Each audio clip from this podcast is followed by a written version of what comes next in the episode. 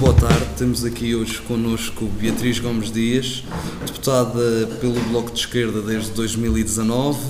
É professora de ensino básico e secundário, licenciada em Biologia pela Faculdade de Ciências na Universidade de Coimbra e mestre de Comunicação de Ciências pela Faculdade de Ciências Sociais e Humanas da Universidade Nova de Lisboa. Eu, eu, eu, não, eu não, concluí ainda o mestrado. Portanto, é mestrando ainda, sim, certo. Sim, mas, mas tive que cancelar também a matrícula porque era, não era possível conciliar tudo.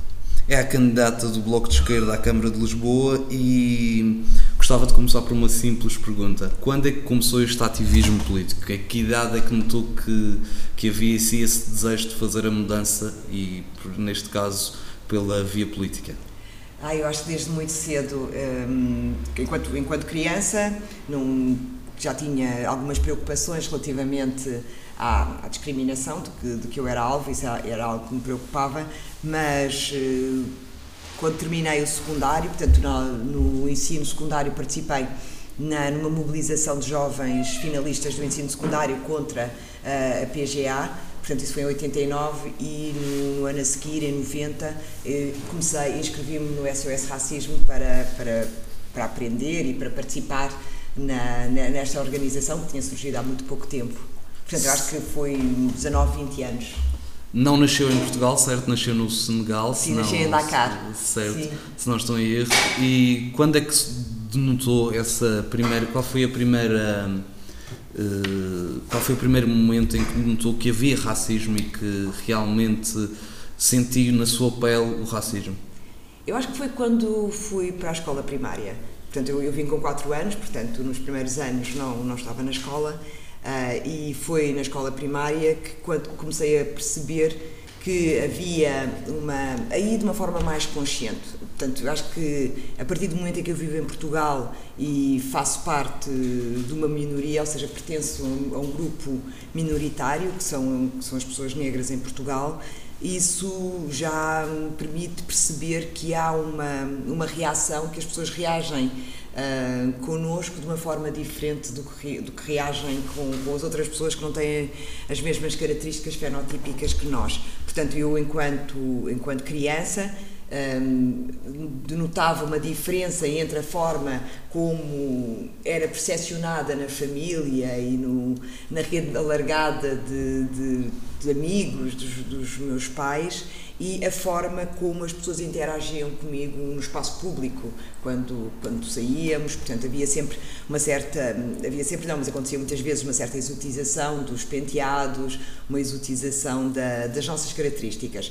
Enquanto criança eu não, eu não consigo um, racionalizar isso ou seja não tenho não tenho termos para para compreender o que está a acontecer mas com, com as conversas com os meus pais, com o meu pai e com a minha mãe, vou, vou começando a saber nomear esses comportamentos, ou seja, os comportamentos da certa, de uma certa. Hum, hum, quer dizer, separação, não é, bem, não, é, não é só separação, ou seja, de haver uma, um comportamento que nos. Hum, que era muito recorrente connosco, mas que nos, nos, nos, separava, nos isolava do resto, do resto das pessoas. Portanto, isso é, é algo que me acompanha toda a vida, desde que vivo em Portugal. Portanto, não consigo dizer quando sim, é que eu sim. começo a perceber não há isso. Uma, não há um momento único em que sim, se cai na, na realidade de que sim, existem pessoas racistas, sim, vivemos num país... Sim, ou seja, com... os comentários... Eu, eu, venho, eu venho viver para Portugal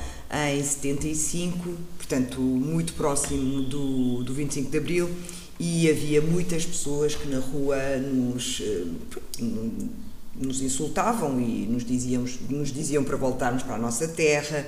Havia muitas daquelas expressões uh, preto da Guiné e, e coisas, expressões deste género. Ou seja, nessa altura eu lembro-me de ouvir muito mais essas, esses comentários de humilhação na rua, no espaço público, quando era muito pequena do que depois quando me tornei um bocado mais velha, adolescente. Eu acho que depois houve há uma, uma transformação. Há uma certa melhoria de, em termos Sim, de discriminação racial ao longo do tempo, mas mesmo assim ainda há muito que fazer. Sim, eu acho que vai durante um período instala-se uma norma antirracista mais forte, onde esses comentários são são hum, quer dizer, são rejeitados, ou seja, há, um, há uma norma antirracista que rejeita esses comentários. Então, uh, quando eu sou jovem tanto jovem adulta, adolescente, tanto final da adolescência, início da faculdade, nesse período não, não me recordo de, de haver de uma forma tão frequente esses comentários. Contudo, no ensino secundário, lembro-me de episódios muito marcantes de uma humilhação continuada por colegas mais velhos que, que sublinhavam uh, as minhas características uh, fenotípicas e étnico-raciais uh, de uma forma bastante insultuosa, ou seja, o, o, mobilizavam todo aquele imaginário dos animais, dos macacos e outros animais para interagirem comigo, ou seja, havia, havia um um colega, que não era meu colega, era tanto um estudante da, da escola secundária onde eu estudava, que era mais velho do que eu, eu estava no sétimo ano, portanto ele devia estar no décimo, eu tinha 12, 13 anos, portanto devia ter 15, 16, e, e sempre que, que me encontrava, punha-se à minha, à minha frente a fazer umas danças de gorila, portanto isto era algo que era muito humilhante, porque eu muitas vezes tinha que decidir qual era o caminho que eu ia fazer para a sala de aula. Para não seja, encontrar precisamente, o para, para, não encontrar aquele colega mais velho, eu tinha que desviar ou ia pelo caminho mais rápido para não chegar atrasado ou ia pelo caminho mais longe, mas evitava a humilhação.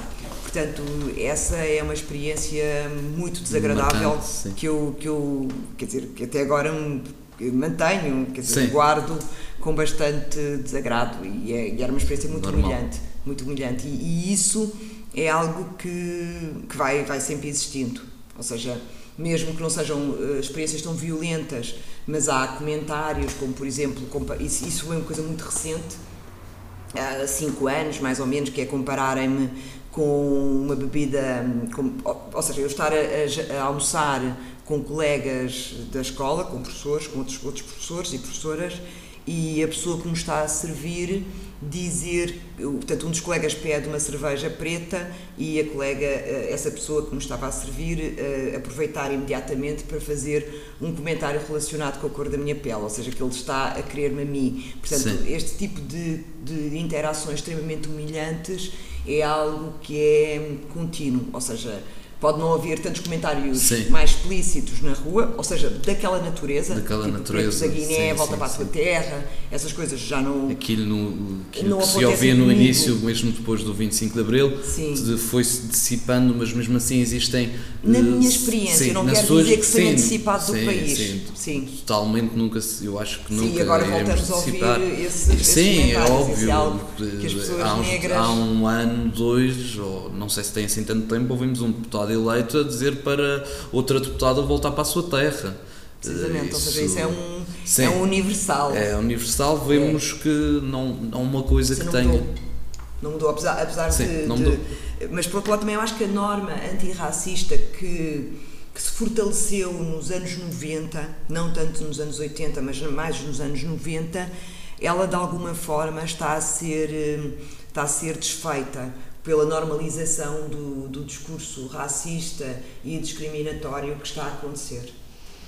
Isto tem um pouco a ver com a ascensão de partidos uh, extremistas e que têm feito, têm deitado as culpas da situação que o nosso país chegou para aqueles que são mais facilmente atacáveis. Sim. Uh, criar Mas... um inimigo quase imaginário para culpar todos os males todas as coisas que estão erradas de algum lugar. É esse o discurso que eles tentam fazer Sim. e que muitas vezes acertem quem não, não tinha que acertar. E na maioria das vezes acertem quem não tinha que acertar porque uh, a realidade é a seguinte: é um aproveitamento da situação em que estamos e que a seguir acaba por excluir pessoas que têm todo o direito a ser portuguesas e têm todo o direito a viver numa sociedade e mesmo não sendo portuguesas continuam a ter esse direito eu acho que é por aí que esses movimentos extremistas têm pegado.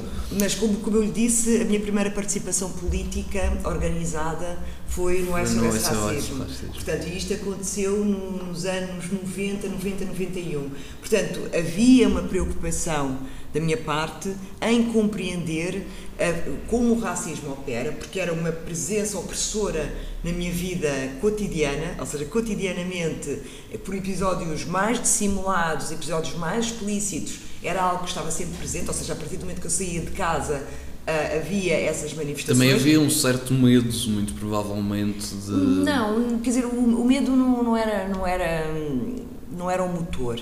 O motor dessa procura era adquirir instrumentos que me permitissem participar na, no combate ao racismo e à discriminação racial e uh, na emancipação das pessoas negras. Certo, seja, mas não havia um, não havia um certo, um certo medo de, de ataques, de ataques racistas, uh, mesmo pessoais.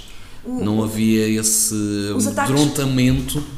Sim. Já vimos que muitas vezes acontece e já ataques, aconteceu. Os ataques, os ataques, ataques até físicos os ataques. Para além do ataque daquela, daquela palavra ou de. Sim, mas, mas o racismo não tem, que ser só, não tem de ser só violência física. Sim, sim, é isso há que uma, eu estou a dizer. Há, há, há, violência verbal e há violência física. Mas há uma violência simbólica também. Sim. Ou seja, to, há, ou seja, todas as formas de violência que podemos enumerar ou enunciar estão presentes nas manifestações do racismo e discriminação e racial. Desde a violência física tipo... brutal que provoca a morte de pessoas, com uma violência uh, continuada de baixa intensidade que provoca doença mental, Portanto, temos todo este espectro de violências, desde o, dos comentários de não ser atendida num café, de ser insultada num, porque andou mais devagar e a pessoa acha que por ser negra tem que, tem que andar mais depressa e porque pode-lhe dizer que, que é negra e que volta para a sua terra e que não devia estar aqui e que estas pessoas não têm direito. Ou seja, tem, temos vários, vários graus de intensidade. Nós não, eu não posso uh, dizer que a, a, violência física era, era algo que, que estava na, que me motivou a procurar o SOS Racismo. O que me motivou a procurar o SOS Racismo foi adquirir instrumentos para uma melhor compreensão do racismo, como é que ele opera, porque muitas vezes é... Para podermos acabar alguma coisa temos que saber como é que, ele, como é que ela funciona. E nós precisamos de, de estudar sobre o assunto e de conhecer.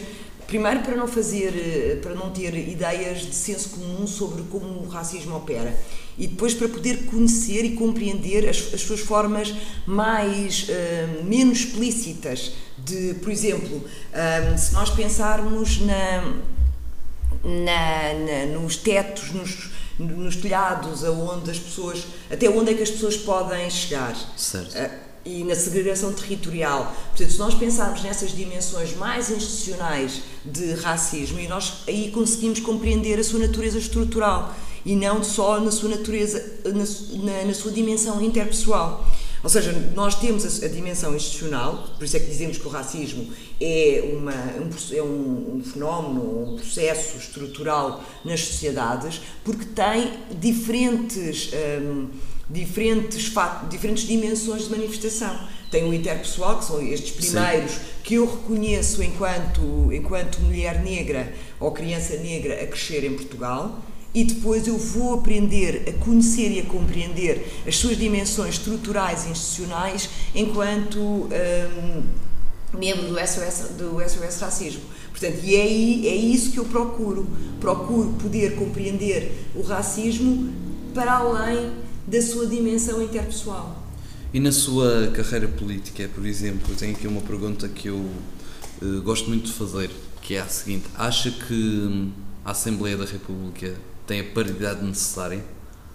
Uh, a paridade... Tanto a nível racial, tanto a nível uh, de género, uh, acha que tem a paridade necessária ou acha que é preciso fazer mais? E se sim, como é que podemos fazer mais para alcançar a paridade desejável?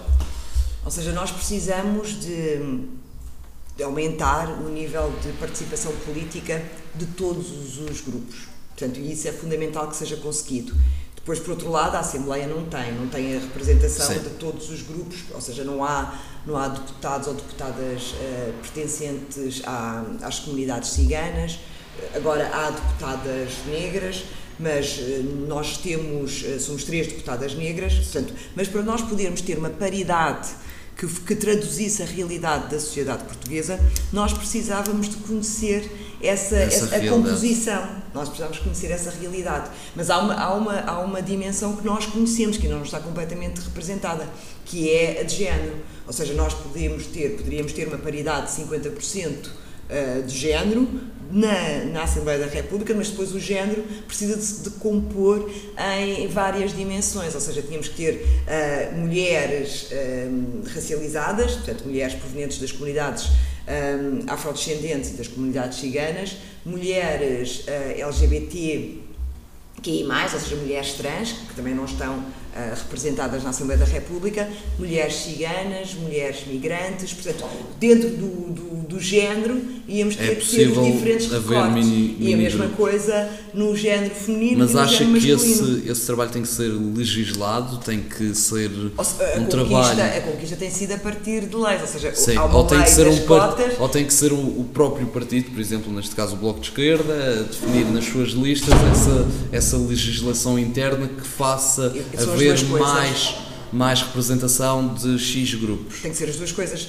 Ou seja, nós precisamos ainda da, da, da lei e, Sim, e- sim. e era desejável que estas leis fossem, transitórias. eu é? acho- eu Ou acho seja, que que- nós pudéssemos implementá-las agora e depois, então, com o tempo, com uma mudança cultural, as leis não fossem necessárias, mas o que nós verificamos é que sem, ah, sem a, a lei das cotas, a Assembleia da República tinha uma composição maioritariamente masculina e essa correção da composição da Assembleia foi feita através da, da, da Da lei, lei das, das cotas. cotas. Portanto, os partidos políticos também precisam de criar normas internas que lhes permitam Sim. também a- a- Diversificar o seu... garantir essa diversidade.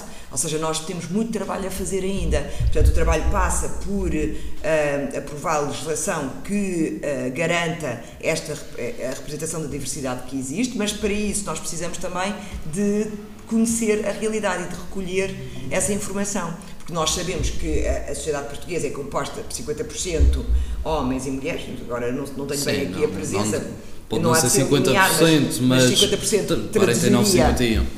Traduziria a, a- a diferença de género, mas depois nós não sabemos quantas, eh, quantas pessoas ah, ciganas existem, quantas pessoas trans existem, quantas pessoas ah, afro, eh, portanto, negras, afrodescendentes existem na sociedade portuguesa, portanto nós precisamos depois de ter esses dados para poder ter políticas públicas que traduzam essa diversidade e que representem essa diversidade.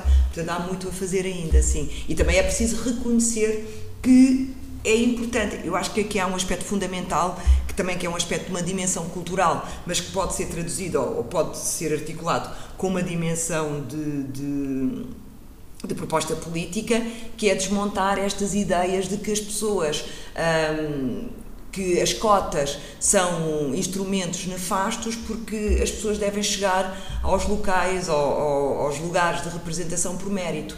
Portanto, é, é bom desmontar esta ideia do mérito, porque a ideia de mérito é uma fantasia, porque nós vivemos em sociedades extremamente desiguais, em que há obstáculos que são colocados a pessoas de diferentes grupos, mas não seja às mulheres, portanto, e nós sabemos que as mulheres são maioritariamente ah, aquelas que, que têm as, as licenciaturas e não são aquelas que ocupam os lugares de, de direção das empresas e das equipas de investigação e de- de- de- dos chefes de serviço dos hospitais. Portanto, não é por falta de mérito, ou seja, há processos que estão em curso, ativos, que excluem as pessoas desses lugares. Portanto, o que nós fazemos é criar condições para que as pessoas mais preparadas de determinados grupos possam ocupar esses lugares. Portanto, eu acho que também é importante esse trabalho ah, de cultura para desmontar essa ideia de que se nós tivermos cotas, quer sejam cotas de género, quer sejam cotas étnico-raciais, iremos ah, criar um viés nos processos e que são pessoas impreparadas que vão ocupar os lugares. Não é verdade? Portanto, há pessoas preparadas nos diferentes grupos, existem obstáculos que impedem que essas pessoas que estão preparadas ocupem esses lugares. Certo. Agora passando um pouco para a leitura, eh, Sim. este podcast fala, fala um pouco disso, a importância da leitura na sua vida. Sim. Quando é que começou a ter, se é que tem, não sei, eh, esta importância na sua vida? A leitura é, é fundamental para mim. Como eu lhe disse, eu desde muito jovem procurei hum, apropriar-me dos instrumentos primeiro dos instrumentos de interpretação do mundo onde eu vivo, mas também de instrumentos de combate ao racismo e à discriminação racial. E um instrumento fundamental é a leitura, ou seja, a leitura permite conhecer o pensamento de diferentes autores que nos ajudam a interpretar a realidade onde nós vivemos. Ou seja, eles fazem reflexões, eles e elas fazem reflexões sobre o mundo, traduzem essas reflexões em livros que depois são editados e a leitura desses livros, portanto, desde os livros mais antigos como os livros que foram mais recentemente publicados, permitem um, refletir sobre uh, o racismo enquanto um sistema e a sua construção e manutenção. Como é, quais é que são as estratégias que foram sendo implementadas para a construção do racismo, portanto, o racismo é uma construção social, e quais é que são os mecanismos que estão ativos na contemporaneidade que mantêm esta, estes processos de exclusão social, de opressão e de, de violência sobre determinados grupos. Certo, há algum livro que. Ah, eu, fiz, eu fiz uma lista enorme de vários, vários, vários autores. Há algum livro que recomendo aos nossos ouvintes sobre essa temática ou sobre outras temáticas? Ai, eu agora um só, só posso recomendar não, não, um. Não, posso recomendar vários, mas okay, okay, então, um porque. Ok, então eu vou começar por recomendar um que é assim mais recente, que é o livro da Grada Quilomba, que se chama Memórias da Plantação, que é um livro, é um livro que uh, interpela o, o racismo e principalmente o colonialismo, a colonialidade e a pós-colonialidade. Ou seja, um, pensa como é que o racismo está ativo na nossa, nas nossas vidas e como é que o, o colonialismo e a colonialidade é reencenada. Ou seja, como é que aqueles episódios de discriminação racial que eu referi no início da nossa conversa são formas de encenação desta dominação colonial. Ou seja, como é que isso continua ativo na contemporaneidade, ou seja, quando nós já vivemos um período pós-colonial, ou seja, como é que uh, o fim do colonialismo não determinou o fim da colonialidade. Portanto, isto é, é, é um assunto que está, está desenvolvido de uma forma extraordinária, é um livro essencial para, para uma compreensão do, do racismo enquanto sistema e como é que esse sistema atua sobre as pessoas e os impactos que tem, tanto naqueles que encenam o, o, o, os lugares de dominação, como aqueles que, que são alvos dessa dominação. Ou seja, como é que a subalternidade é imposta a outros por aqueles que, que continuam neste neste exercício de poder e neste lugar de, super, de, de supremacia, de superioridade. Portanto, é um livro, é um livro extraordinário. Dentro desse, deste conjunto de livros que nos ajudam a compreender o racismo e a discriminação racial, temos um da, da Angela Davis. A Angela Davis também é uma autora fundamental que todas as pessoas que querem um, querem aprofundar o seu conhecimento e a sua reflexão sobre os processos de discriminação racial e querem um, tornar-se efetivamente antirracistas, uh, recomendo vivamente a leitura do livro Mulheres, Raça e Classe, de Angela Davis. E ela, ela não, não, não atribuindo a designação de interseccionalidade, mas é das autoras que traz um, para o debate político a necessidade de nós olharmos para diversos fatores de exclusão social, ou seja, o género, no caso das mulheres, a raça, portanto a pertença étnica ou racial e a classe e a forma como estas, estas três, estes três fatores de, de exclusão social se cruzam para criar um, um, um processo único de exclusão da pessoa que é alvo destas múltiplas discriminações e como é que vai o impacto que tem na vida e como é que condiciona o lugar que essa pessoa ocupa na, na, na sociedade e na, nas hierarquias sociais.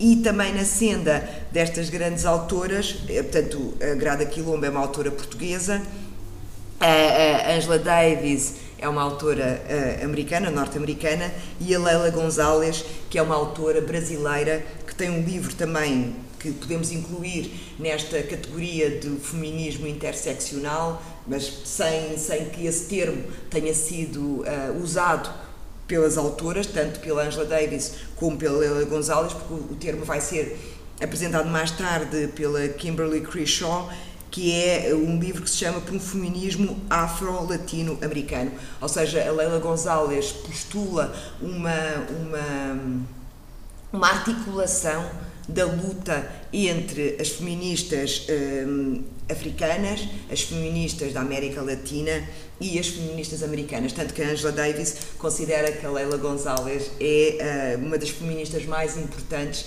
e que teve um impacto. Portanto, elas têm uma articulação muito, muito grande, tanto de, de, de partilha de, de, pensamento e trabalho político e que a Leila Gonzalez tem, tem um papel importante na construção desta ideia de um feminismo negro, que é um feminismo que se afirma como um feminismo interseccional. Portanto, estas são as autoras. Depois tenho dois autores, três autores fundamentais também, que eu acho que é, é que é são, são livros que modelaram a, a, forma como eu vejo, como eu interpreto o mundo e vejo a realidade, portanto que é o Peles Negra, Pele Negra, Máscaras Brancas, do Franz Fanon. O Franz Fanon é um psiquiatra um, da Martinica que se associa à, à, à, luta de libertação argelina e ele um, explora uh, o modo como a colonialidade, mais uma vez aqui o colonialismo, como é que esta ideia de superioridade um, eurocêntrica, de superioridade branca, se, um, se impõe às populações dos territórios ocupados e como é que se, como é que se vai, como é que se torna, um, como, é, como é que esta hegemonia vai sendo criada. Ou seja, porque. Uh, e ele vai buscar exemplos da literatura, exemplos do cinema, para, para ilustrar o modo como as pessoas negras não existem no canon, neste canon uh, eurocêntrico que vai sendo construído. Portanto, é um livro também importantíssimo. E depois o, o livro do M. Césaire, que é o Discurso sobre o Colonialismo, que também uh, nos ajuda a, a perceber a construção desta ideia de incivilidade do, das pessoas negras, das culturas uh, africanas, dos países africanos e como é que se vai um, ehm, estruturando este pensamento que é uma fantasia, portanto, é uma ficção que é montada para poder legitimar a, a, exploração e a opressão tanto das pessoas dos territórios ocupados e das pessoas escravizadas, mas também dos recursos uh, materiais do, do, dos países do continente africano, mas também da Martinica. Tanto o Césaire como o Fanon eram, eram ambos da Martinica e a Martinica era uma, um território ocupado por França. Certo. Esse, essas são as suas recomendações? Eu tenho muito mais. Ah, esqueci uma, esqueci-me de uma, esqueci-me de uma, tá desculpa, bem, tá. desculpa. Que é, não, faz muito importante que é o livro do Amílcar Cabral, que, que, se chama Guiné-Bissau, nação, na, nação Africana Forjada na Luta. Amílcar Cabral era um dos teóricos e, e combatentes da libertação da, da Guiné-Bissau, da ocupação colonial portuguesa. Portanto, e este e também o, o Cabral neste livro vai uh, vai explorando por um lado todo o, o a ocupação colonial e, e, o modo como o pensamento colonial é estruturado e como é que ele se coloca nos territórios ocupados, por um lado, e por, depois, por outro lado, vai um, estimulando uh, uh, o povo guineense a, a, lutar, a combater para a sua libertação. Portanto, e é, são, eu acho que, mas eu tenho, eu posso também citar outros que eu coloquei aqui, só a título de exemplo, que, pronto, que, que, é, que, são, que são livros que eu considerei, portanto, quando, quando pensei nesta conversa, selecionei um conjunto de autoras e autores, mas mais autoras, e, e posso também dar assim algumas referências que são autoras uh, portuguesas um, negras, que, que é interessante ler, Uh, temos a Yara Monteiro, que publicou um livro que se chama Esta Dama Bate Bué, que também, também fala da, da, de uma heroína da, libertação, portanto, isto é fixa, este, este, é um livro de ficção. E também um livro, o livro da Jamilia Pereira de Almeida, Esse Cabelo, que também fala desta questão uh, da, aborda a colonialidade sem dúvida e o modo como um, estas ideias supremacistas vão atuando um, numa dimensão mais interpessoal, mais emocional também, como é que um, se geram estas dificuldades de, de quer dizer, de paz eh, emocional num contexto de opressão, onde as pessoas negras eh, se encontram muito, muito oprimidas. Portanto, isto é, é, quer dizer, é um processo doloroso, este, este processo de análise do, do legado, do legado escravocrata e colonial que continua ativo na sociedade portuguesa. Portanto, e estas autoras fazem, fazem essa, essa análise e, e é bastante interessante. Portanto, são dois romances para fugir da, dos ensaios e também das, das autoras brasileiras, eh, gostava de referir o livro da Jamila Ribeiro, Quem tem medo do feminismo negro, que tem um conjunto de textos que ela publicou no blog Carta Capital, onde era, onde era cronista, que são crónicas desse, desse blog. O Silvio Almeida, que tem um livro extraordinário que se chama Racismo Estrutural, ou seja, em que ele disseca toda esta estrutura, como é que ela é montada, como é que ela é mantida, é? este edifício que é tão difícil de desmontar, ele identifica todos os alicerces, as paredes, as divisões Todas internas, as, as, janelas, portanto tudo isso está uh, bem, bem um, explicado no, no, livro do, do Silvio Almeida. Depois também um outro romance que me impressionou muito, que é também uma história de libertação que é o Beijo Sol Amarelo, da Chimamanda, uh, na, uh, Chimamanda Ngozi Adichie, que é uma autora africana, muitas pessoas conhecem, ela ficou muito uh, mais popular uh, quando fez um podcast alertando para os perigos da história única, portanto, e, e este livro é extraordinário. O Achille Membe com um livro que se chama Sair da Grande Noite, que é esta grande noite do colonialismo, seja, como é que o, o, continente africano, os países do continente africano, as civilizações do continente africano, as pessoas que vivem neste continente e as pessoas de ascendência africana, como é que nós reconstruímos toda esta história que foi obliterada, que foi negada, que foi rasurada e reescrita numa história de violência e opressão e também numa história de supremacia, ou seja, os povos africanos foram representados Sim. como incivilizados, como é que nós saímos desta, desta, desta história. Pronto, eu acho que. Hum, ah, não, ainda falta dois, faltam três, três livros. Um, que é o da Toni Morrison, a Amada, que nos traz um, o modo como o racismo uh, nos, nos mata enquanto, enquanto seres humanos, ou seja, como é que nos desumaniza. Porque é a história de uma mãe que mata o, os, seus, suas, os seus filhos para que eles não sejam escravizados.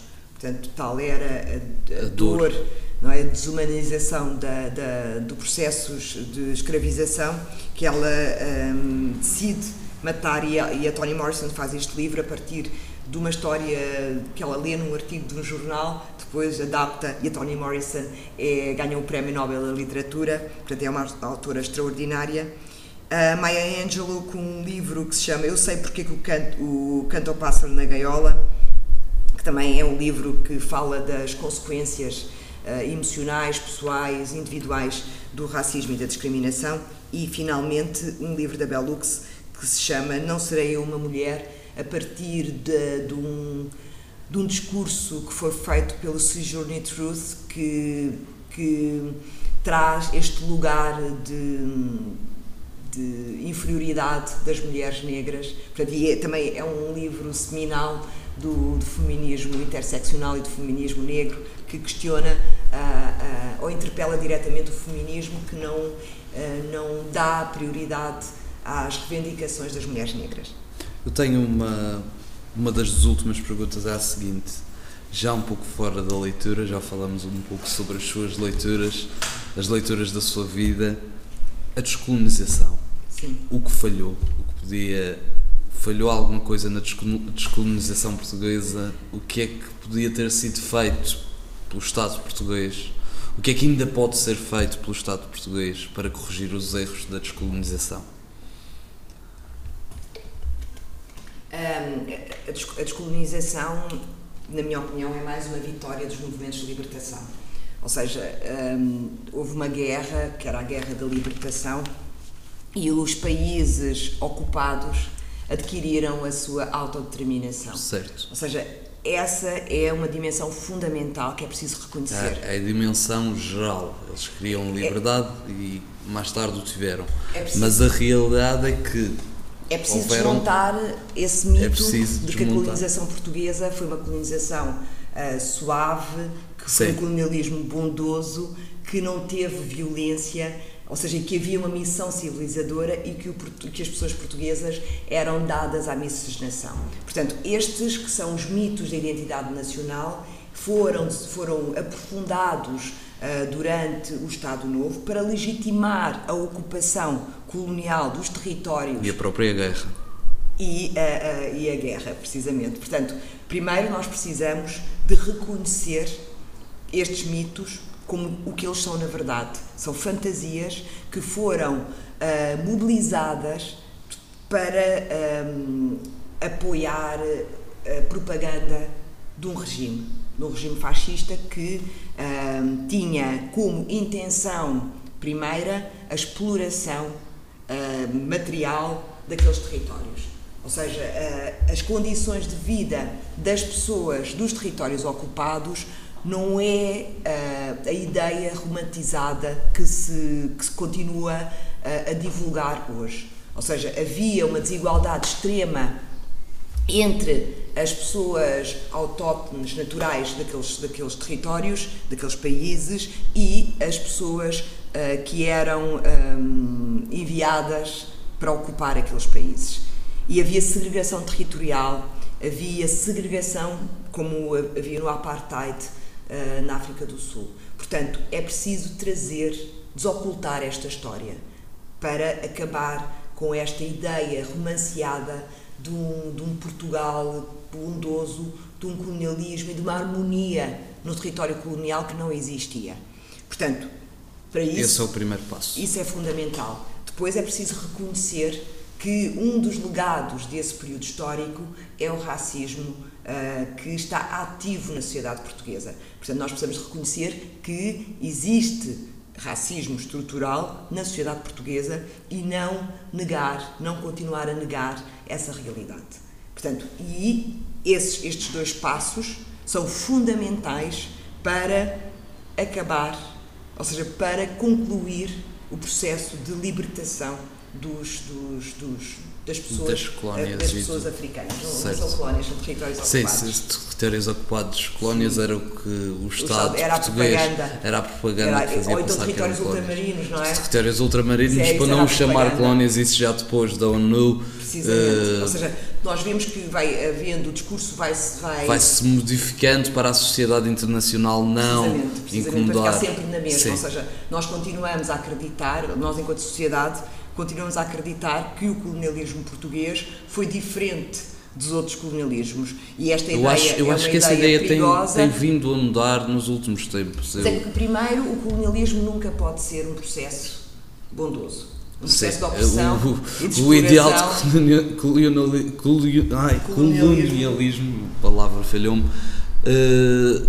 é mau não é bom, é horrível. O colonialismo é um processo que visa de ocupação do espaço, de território, de, de exploração dos povos desse território e das riquezas desse território. E quanto mais uh, conseguir uh, explorar, não é menos pagar, ou seja, as pessoas, quando nós tínhamos no, no, no, nos territórios ocupados, havia duas categorias de havia três categorias de cidadãos dois eram, eram cidadãos e cidadãs, não é? Havia as pessoas que eram os cidadãos, que eram as pessoas portuguesas que foram um, ocupar aqueles territórios e depois havia os assimilados, que eram os, as pessoas naturais daqueles territórios ocupados que tinham, uh, um, tinham adquirido as características que lhes permitiam ser cidadãos, portanto, votar, eleger, mas ser eleitos também, e depois havia os indígenas, que eram os naturais daqueles territórios que não tinham direitos de cidadania.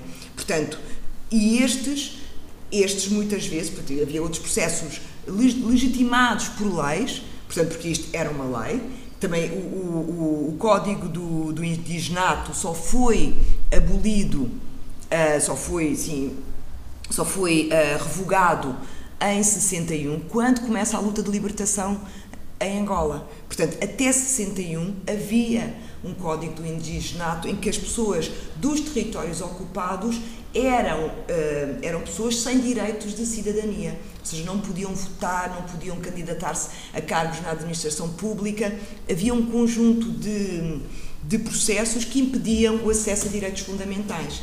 Portanto, em 61, não foi, não foi assim, há, tanto, tempo. há tanto tempo. Portanto, enquanto havia uh, toda a era, era construída a fantasia de que havia uma harmonia racial e que a vida das pessoas uh, originárias dos territórios ocupados era vida de, de, de plenos direitos, uma vida boa, quem tinha uma vida boa eram aqueles que estavam a ocupar, ocupar território. os territórios. Portanto, temos primeiro que desmontar estas fantasias e e reconhecer que uh, o racismo e a, e, a, e a, discriminação racial, racial são um legado desse período histórico e que continuam ativos na sociedade portuguesa. Da mesma forma, com os mesmos princípios, com, as mesmas, uh, com os mesmos conceitos de superioridade que foram um, ehm, construídos, criados nesse período.